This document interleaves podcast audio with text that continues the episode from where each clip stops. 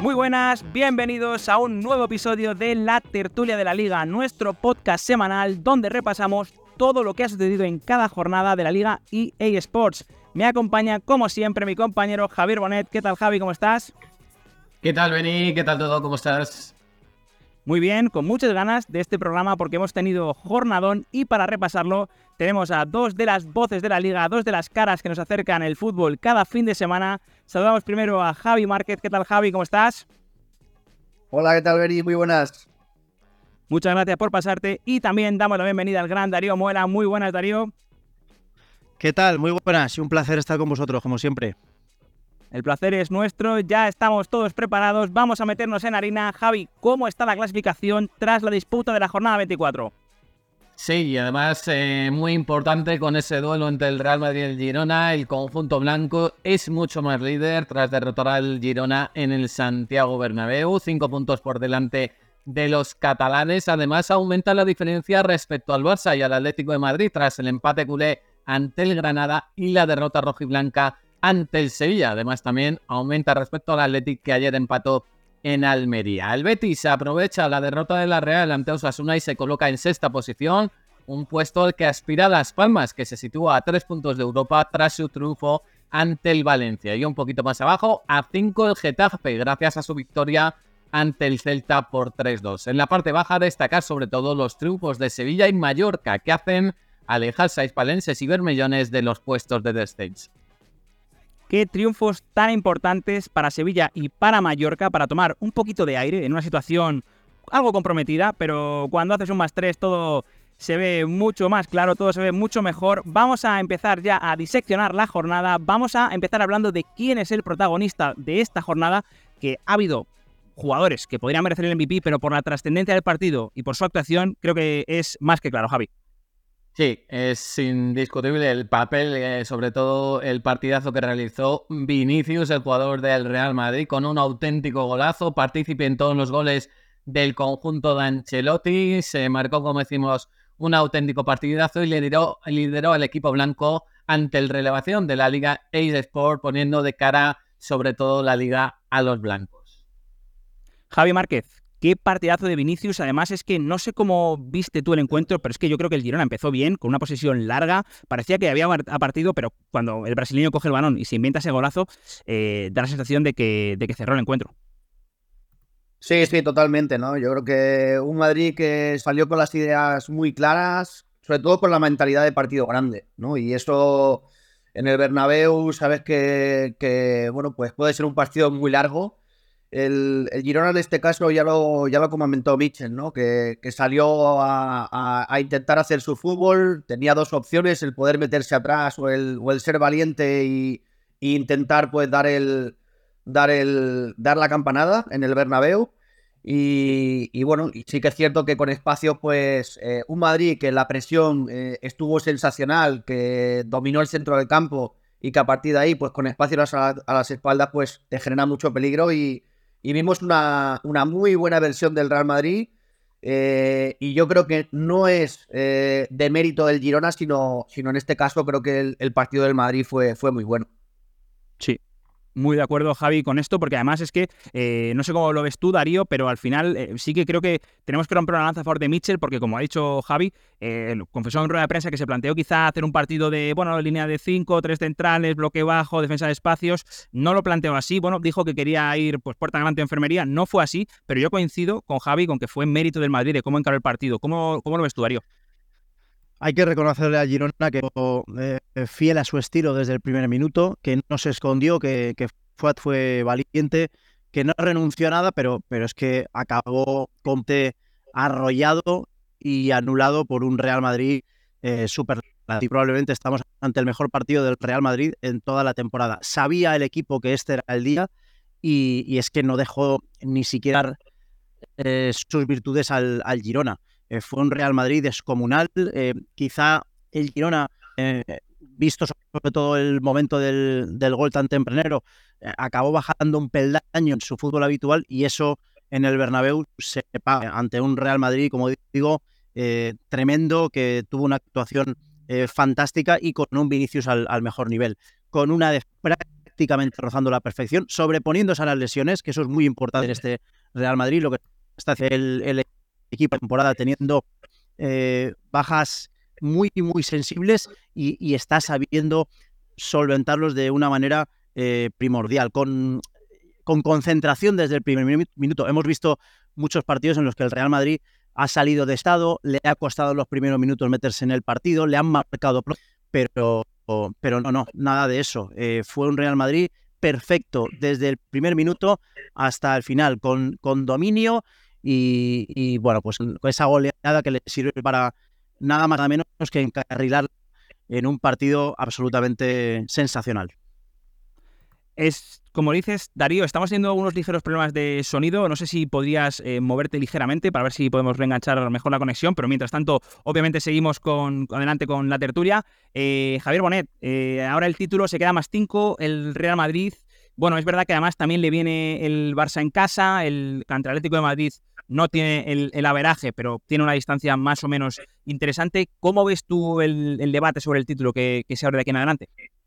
A ver, eh, está claro, si vemos esta versión del Real Madrid, eh, va a ser muy complicado, ¿no? Vamos a ver también cómo transcurre. Ahora tienen un partido complicado, por ejemplo, en, Vallecas. Es verdad que el Rayo no está ni nada ni mucho bien, pero seguramente haya rotaciones. Eh, tiene la baja de Mendy. se está hablando también de rotaciones.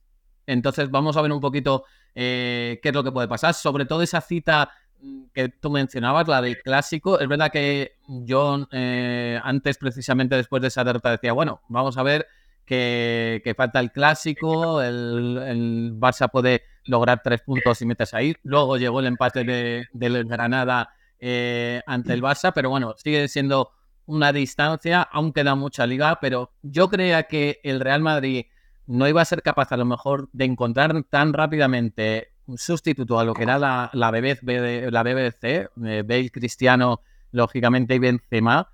Y es que la capacidad de estos tres jugadores de arriba, Bellingham, Rodrigo y Vinicius, lógicamente aún está, yo creo, un escalofón por debajo de la mejor versión que vimos, pero va camino a, lógicamente, a estar esos registros, ¿no? la facilidad que ha tenido el Real Madrid de reinventarse a quizá uno de los mejores equipos de su historia. Y para mí ahí, no sé cómo lo ve Javi Márquez, para mí ahí es un papel 100% de Ancelotti, porque al final eh, todos pensábamos que este Madrid le faltaba el 9 cuando no incorporó a nadie más eh, que José Lu, eh, que no es poca cosa, pero bueno, se pensaba quizá en otra figura y, yo creo que es un papel completamente de Ancelotti. ¿Cómo lo ves tú, Javi?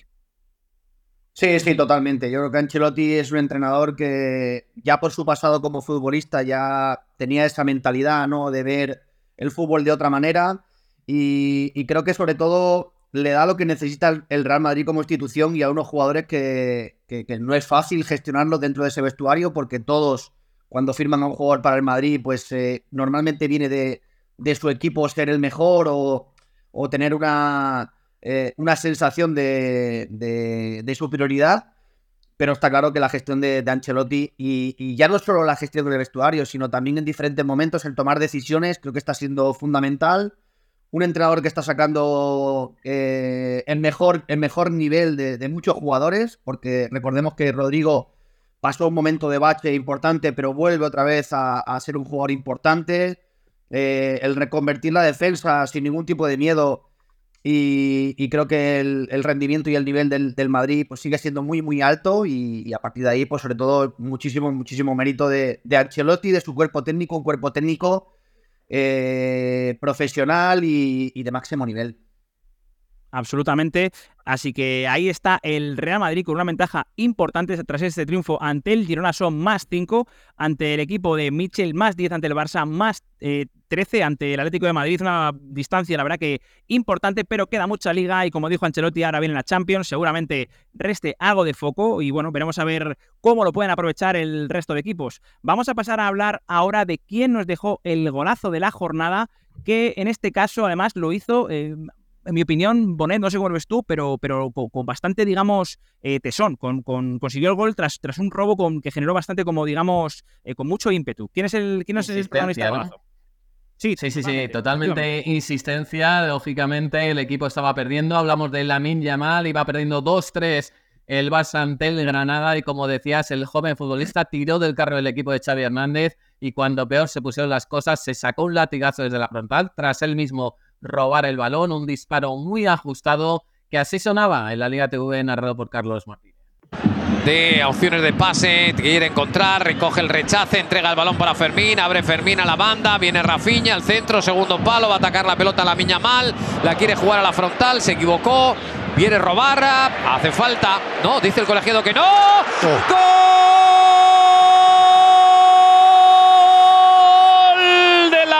la Miña Mal! Protestaba el Granada por el choque de la Miña Mal ahí con Callejón. El colegiado lo tuvo claro, dejó seguir y la Miña Mal lo tuvo meridianamente claro. Y este balón de gol con el que Lamin Yamal marcó ante el Granada puede ser tuyo gracias a Golbol, como todos los balones que toca las redes de la Liga eSport. Adquiere el coleccionable digital del balón en golbol.com y entra en el sorteo de la pelota física con certificado de originalidad. Darío, faltas aparte, el estado de Lamin actualmente está tirando del equipo. Un jugador que talento tiene y que es muy joven, lo sabemos, pero que está demostrando también tener, eh, digamos, la mentalidad necesaria ¿no? para, para, para rendir en todo un Fútbol Club Barcelona. Bueno, una auténtica maravilla de futbolista, de esos llamados a marcar diferencias que está marcando, eh, capaz sobre todo de aparecer cuando el equipo más tocado estaba con ese 2 a 3 en el marcador, eh, cuando más lo necesita. la verdad es que el, disparo que se saca de la mano es eh, una maravilla. ¿eh? Es un golpeo seco, muy abajo.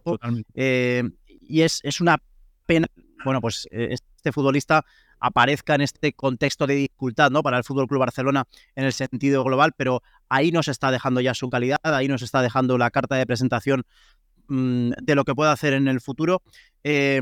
no es poco importante la misión que tiene de, de sostener de una manera a partir de ahora ya esto hasta el final de la temporada al Barça en esa zona Champions. Y, es verdad que, bueno, pues de alguna forma eh, la Minya Mal compensa el paisaje defensivo, pues algo desalentador, ¿no? Del, Barcelona en los últimos partidos, con esas dificultades, pero, pero la verdad es que en ese momento del partido crítico para, pues eh, supo sacarse esta genialidad, esta barbaridad de gol para rescatar eh, al menos esto. Así que pues, eh, a disfrutar de este futbolista muchos años, seguro. Totalmente. Además es que quiero hablar con Javi, el que ha estado en vestuarios, el que sabe perfectamente lo que, lo, que se puede sentir dentro. ¿Cómo, cómo, ¿Cómo puede percibir un vestuario, Javi, el hecho de que un jugador tan joven sea el que saca las castañas del fuego? Porque al final imagino que al principio le puedes percibir con algo de, bueno, de reticencia, porque bueno, es un jugador muy joven, pero al final eh, el verde no engaña. Y, y todos ven que al final es el jugador que cambia el paso. Sí, está claro. Yo creo que es un, es un tema de necesidad. Ahora mismo lo que vive el Barcelona y de ahí a que la Yamal pues, pues tenga que tirar de ganones. Es el jugador ahora mismo que está tirando del equipo, ya lo vimos el otro día, es un jugador capaz de en uno contra uno irse por fuera, irse por dentro. Bueno, tiene esta personalidad necesaria, pero ya hemos visto también lo que ha pasado con Ansu. Ansu era un jugador que que era determinante también en muchos momentos y que quizá esa presión de, bueno, de llevar esos galones, de, tener que en muchos momentos también tirar del carro, eh, a mí me generan dudas. Me generan dudas no por el gran jugador que es Lamil, sino es un jugadorazo. Eh, hemos visto muy pocos eh, a su edad, o prácticamente ninguno, que, pueda ser tan determinante como es Lamin pero me genera, me genera dudas, ¿no? Que, en ciertos momentos en partidos de verdad, pues pueda asumir, porque no está preparado para asumir esos valores, tendrían que asumirlo otros jugadores.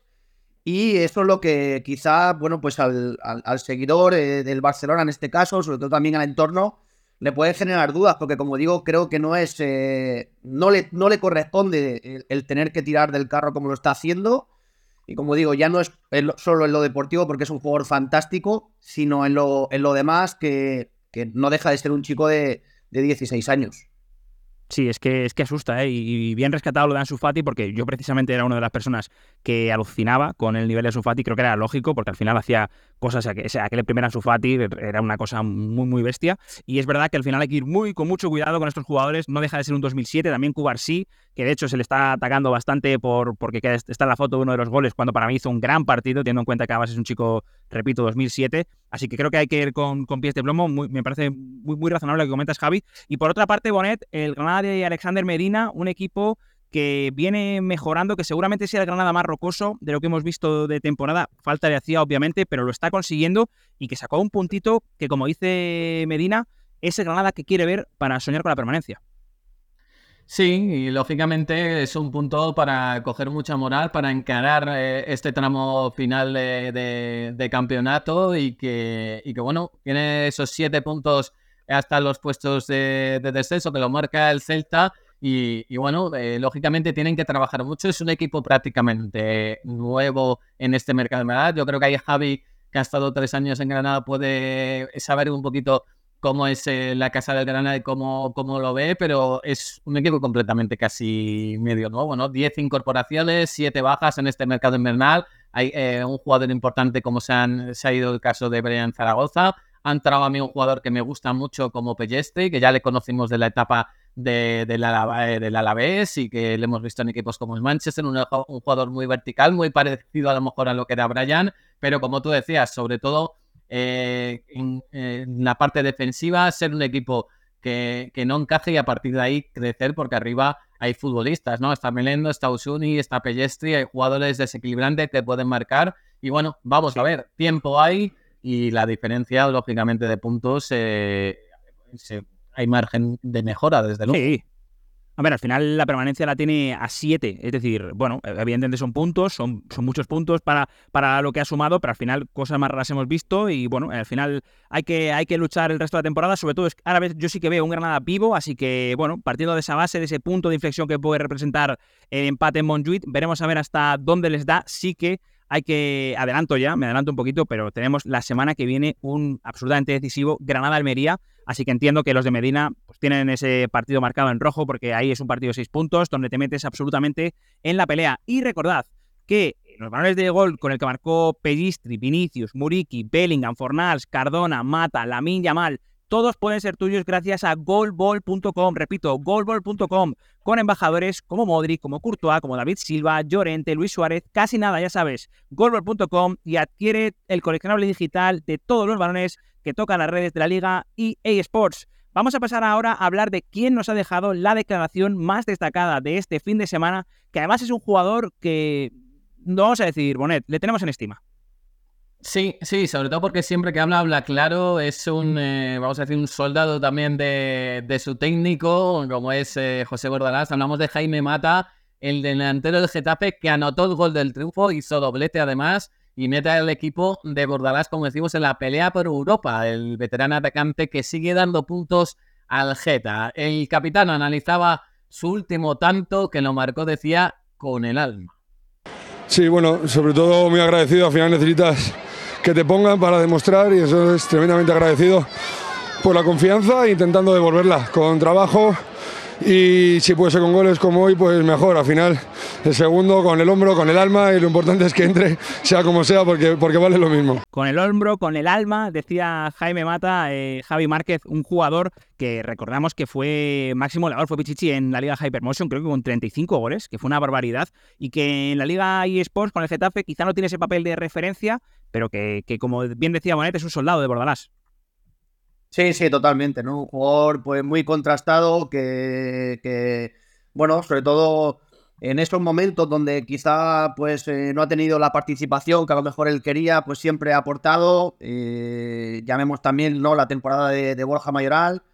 Muy bien, Greenwood. Bueno, eh, creo que es un equipo que, es muy reconocible y, para mí sobre todo eso es lo importante, ¿no? Que, que si tú no estás viendo eh, un partido o, incluso eh, esos mismos jugadores, ¿no? Les cambian la camiseta, saber identificar que, cuál es el equipo y cuál es el entrenador que dirige, ¿no? Tú eh, le cambias la camiseta a los jugadores del Getafe, le pones otra camiseta y seguramente sabes que es un equipo de Bordalás, que tiene intensidad, que tiene pegada, que sí, Y eso es lo más importante, ¿no? creo que grandísimo trabajo el de Bordalás. Se hablan de muchas cosas. Yo he sido futbolista y he estado en el terreno de juego pero es un magnífico entrenador, saca rendimiento a los jugadores, saca su mejor versión y el equipo funciona, con lo cual creo que ya lo estamos viendo, un gringo que venía con muchas dudas de no saber si, bueno, pues al final ha, acabado sacando su mejor versión, la mejor versión. Es un jugadorazo.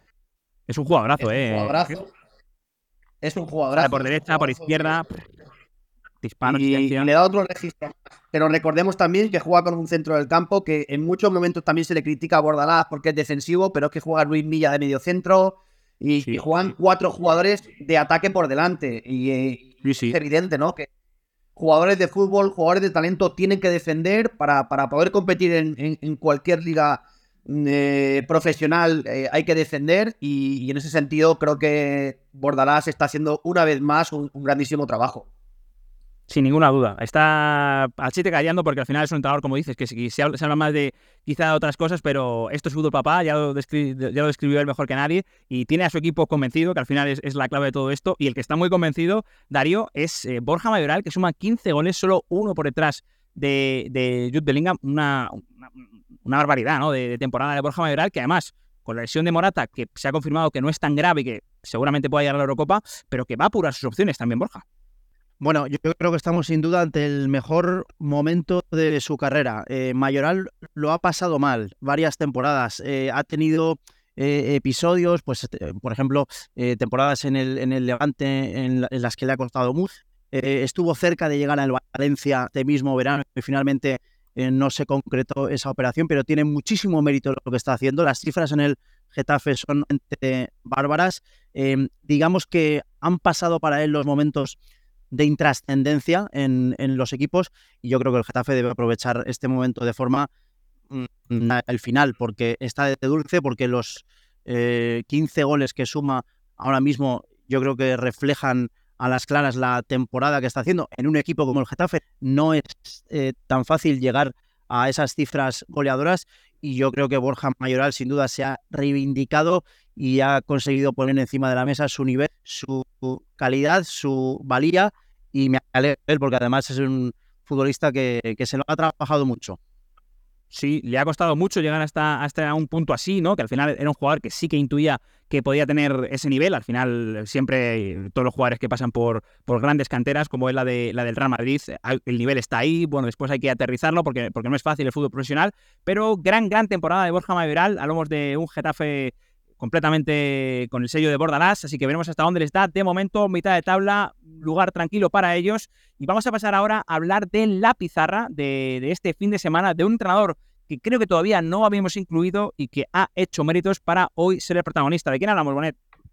Sí, hablamos de Quique Sánchez Flores, el técnico del Sevilla, que vivió quizá su mejor momento como entrenador hispalense, lleva poquito, lógicamente, al derrotar a uno de los mejores equipos de la Liga eSport, el Atlético Madrid de Diego Pablo Simeone, gracias al tanto de Isaac Romero en el Sánchez Pizjuán.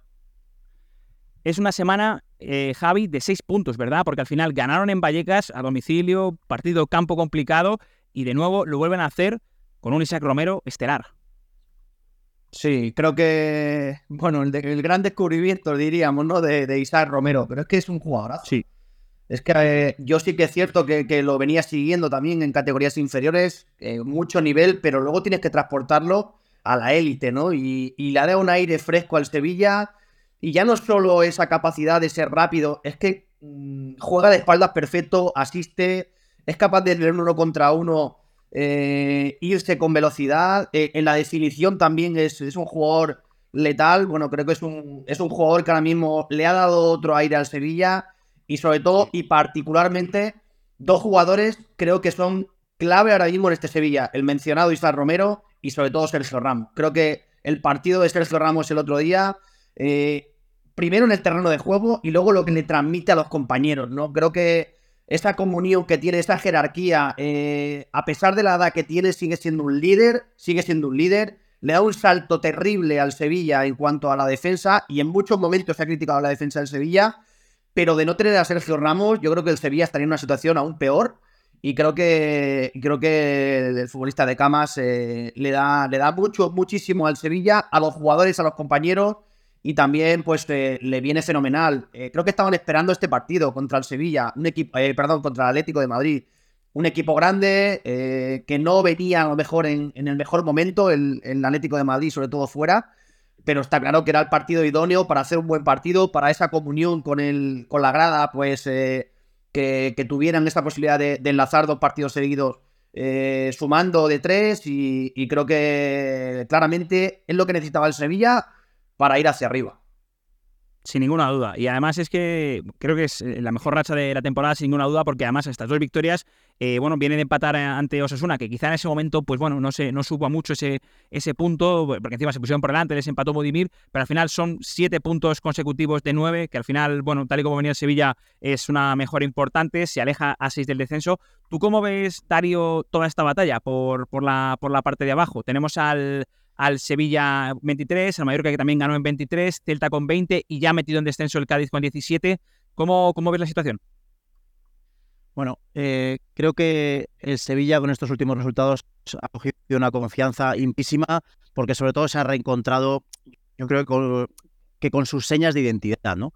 Se ha con la solidez, ha, dejado atrás eh, los fantasmas, vuelve a, creer en sí mismo. Eh, Quique se ha atrevido a apostar por listas de la cantera como Isa Romero, es algo que Quique ha hecho siempre. Eh, Quique ha sido valiente siempre para eso, porque él mismo ha vivido en sus carnes el, momentos en los que equipos han necesitado que la cantera tirara del carro.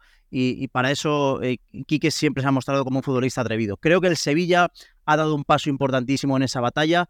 Creo que el Villarreal está mejorando a pesar de que los resultados no son del todo en las últimas jornadas. No acaba de despegarse del todo, pero es verdad que también ha dado eh, un paso al frente en el aspecto defensivo el equipo de Marcelino, que se parece mucho más a lo que quiere el técnico asturiano y al final está en realidad. Y es que si los equipos de abajo, a pesar de que jueguen bien, como estábamos apuntando anteriormente, a pesar de que merezcan más puntos, como le ha sucedido en muchos partidos eh, a la Almería y que, y que bueno, pues por, por mala suerte no ha conseguido llevárselos. Em, le, ha sucedido también al, al Si no esos equipos, pues es verdad que los de arriba pueden tener tranquilidad. Quizá el Celta es el que está un poquito más cerca y el que tiene que mirar más de reojo eh, eh, a esa zona de abajo, pero va a depender mucho de lo que hagan los demás. Así que creo que estamos ahora, encaramos eh, unas jornadas, quizá un par de jornadas decisivas en ese aspecto. Si esto sigue así, si los de abajo no suman, pues equipos como el Villarreal, como el Sevilla pueden tener la gran oportunidad, basándose también en la mejora de sus eh, estilos de juego, de la, mejora de su fútbol, creo que pueden tener la gran oportunidad casi, casi eh, despegarse hacia la tranquilidad, ¿no? Sí, sí, sí, esa es, un, eso es un poco la idea. Veremos a ver cuándo les da. Coincido también contigo con la mejora del, Villarreal. Creo que, creo que a pesar de que, bueno, eh, quizás los resultados no, están llegando tal y como tal, pero sí que es cierto que al final ir a, a Mendy no es un campo fácil, hay, que, hay que librar ahí la, batalla. Ganaron en, en Montjuic, veremos a ver hasta dónde les da, pero también aprecio esa mejora. Y el que creo que se está complicando la vida es el Rayo Vallecano. Vamos a ver cómo, cómo es capaz de darle vuelta a la inercia. próximos partidos. Sí, sí, es que el Rayo se está complicando, yo creo, porque al final eh, lleva tiempo sin ganar y, vamos a ver, sus mejores figuras yo creo que no están en el mejor momento. Bueno, vamos a ver cómo, cómo les da, pero la batalla por la permanencia va a estar preciosa. Nos quedan muchas jornadas por delante, muchos puntos y como dice Darío, estas, estas que vienen son especialmente importantes, así que estaremos muy atentos y vamos a pasar ya a la última sección del programa del podcast en la que destacamos un dato que en este caso, hablando antes de modelo de juego, es uno de los equipos con el modelo de juego más reconocible y además uno de estos equipos que nos gustan, disfrutones. ¿De quién hablamos, Bonet? Sí, hablamos del equipo de García Pimienta, Las Palmas, que es el mejor eh, Las Palmas en la jornada 24 de una liga de primera desde la temporada 79-80, nada más ni menos. El conjunto canario derrotó al Valencia de Baraja 2-0 en esa lucha por Europa y se coloca, ojo, a tres puntos del Betis en la pelea por esa sexta plaza, gracias a los tantos de Alex Suárez y Marc Cardona en el tramo final de partido. Un equipo Javi Márquez que controla muy bien los partidos y que encima las áreas está respondiendo, pues está donde tiene que estar. Sí, es un equipazo. Es un equipazo que, todo el reconocimiento es eh, primero de los jugadores, que son los que juegan, pero luego García Pimienta para mí es un pedazo de entrenador. Eh, asistido también por, por un buen conocido que, es Alex García, que también es de la escuela Barça. Y, bueno, y sobre todo que están sacando con lo que es Las Palmas, que creo que le viene sensacional porque es un equipo jugón, disfrutón, que, tiene siempre o siempre ha tenido buenos jugadores. Eh, pues eh, ha conseguido sacar la mejor versión y haciendo lo que a los jugadores les gustan, que es jugar al fútbol.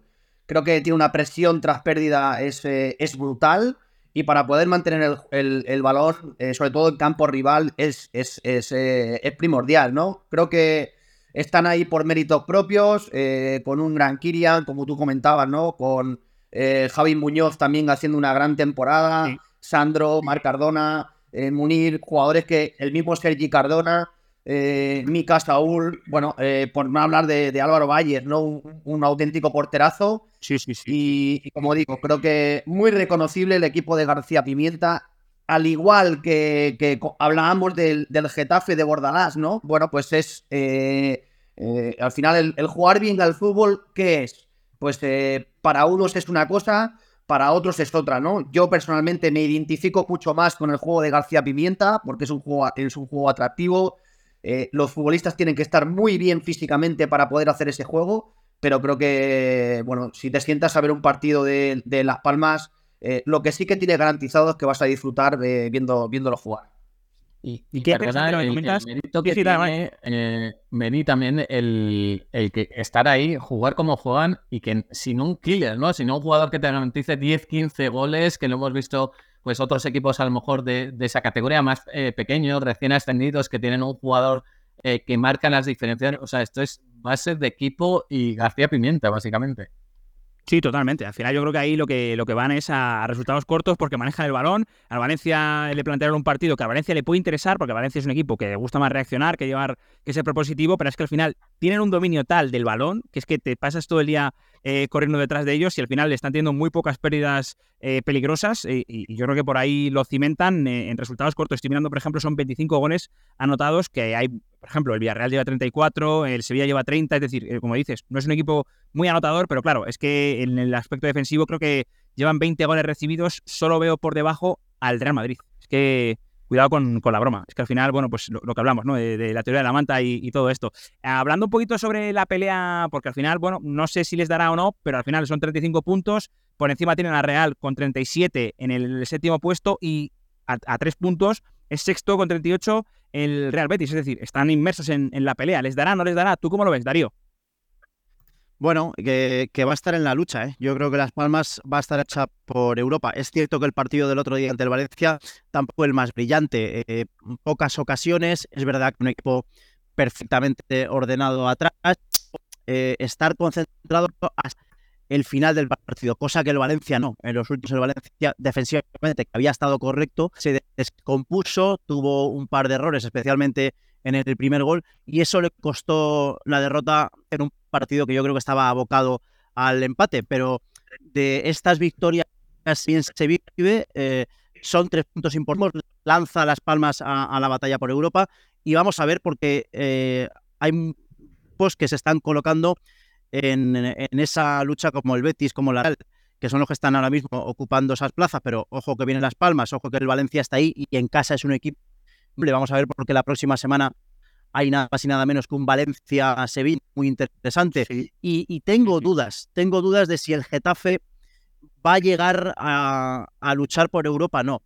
Eh, lo veo un poco lejos ahora mismo, pero todo puede pasar porque eh, es que queda mucha liga. ¿eh? No nos engañemos que aún quedan partidos, que aún quedan muchos puntos en disputa y esto puede dar la vuelta y pueden cambiar todavía muchas cosas. En cualquier caso, conocimiento a la Unión Deportiva de Las Palmas, a lo que está haciendo, al fútbol que está practicando, a, dominar prácticamente todos los partidos. El Valencia estaba cómodo, es verdad que Las Palmas no generó muchas ocasiones, pero es que ese, estilo es muy difícil de partido tras partido. Y García Pimienta lo está consiguiendo. Desde luego, para, para quitarse el sombrero, alcance o no la posición europea, es un temporadón en mayúsculas lo que está haciendo el conjunto canario. Sí, señor, totalmente. Y hay que resaltarlo así porque al final es un equipo recién ascendido y está completamente alejado de, cualquier tipo de peligro. Y antes de cerrar este apartado del dato, eh, Bonet, eh, quiero comentar, y te lo voy a pasar la pelota, ayer Raúl García cumplió 600 partidos en la Liga eSports. Creo que por mucho que no destacáramos este dato, teníamos que mencionarlo simplemente porque ya, es, ya lo era, el tercer jugador con más partidos en la historia y, y al final eh, es una bestia que creo que mínimo merece este reconocimiento, ¿no? Solo Zubizarreta, en este caso, y Joaquín eh, han llegado a esa cifra. Ahora la llega eh, Raúl García, el jugador del Athletic Club, que ha pasado por otros equipos como Osasuna, como Atlético de Madrid, y que sin duda queda eh, para la historia de, la liga, sin ninguna duda, ese datazo. Ayer estuvo a puntito de celebrarlo con, con un gol, que hubiera sido los tres puntos para, para el Athletic Club. Eh, bueno, obviamente para Almería no es una pena, pero, pero para Athletic sí lo fue y por supuesto para él, porque creo que habría sido pues un gran broche, ¿no? Llegar a, esos 600 encuentros con, un golito 0-1 de cabeza, además un gol muy de Raúl García que, habría sido. Así que bueno, hay que dar la mención para, para un jugador histórico de nuestra competición y, teníamos que hacerlo. Y ya encarando la recta final del programa de este podcast, vamos a hablar, Bonet, de qué nos viene por delante. Hemos adelantado que tenemos un absolutamente decisivo Granada-Almería, pero ¿qué más se va a jugar en la jornada 25 de la Liga eSports? Hay más partidazos, hay más partidazos en esta jornada 25 que empezará el viernes a las 9 de la noche, Villarreal-Getafe. El sábado a partir de las 2 de la tarde tenemos un Atlético de Madrid Las Palmas, a las 4 y cuarto Osasuna Cádiz, a partir de las 6 y media Celta de Vigo Fútbol Club Barcelona y cierra el sábado a las 9 de la noche Valencia Sevilla. El domingo otros cuatro partidos, a las 2 Rayo Vallecano Real Madrid, a las 4 y cuarto Granada Almería, a las 6 y media Mallorca Real Sociedad y a las 9 Betis Alavés. Y para cerrar la jornada, cuidado porque es partidazo, tenemos un Athletic Club Girona, partido brutal que viviremos por supuesto y que comentaremos la próxima semana en la tertulia. De momento nos despedimos por hoy, agradeciendo eso sí, antes a Javi Márquez y a Darío Mola por su tiempo. Muchas gracias chicos. Un, placer como siempre. Gracias por vuestro tiempo y por vuestra comprensión del fútbol, por compartirla. Y nosotros nos despedimos. Volvemos el próximo martes con más fútbol aquí en la tertulia de la liga. Hasta otra, nos escuchamos. Hasta luego.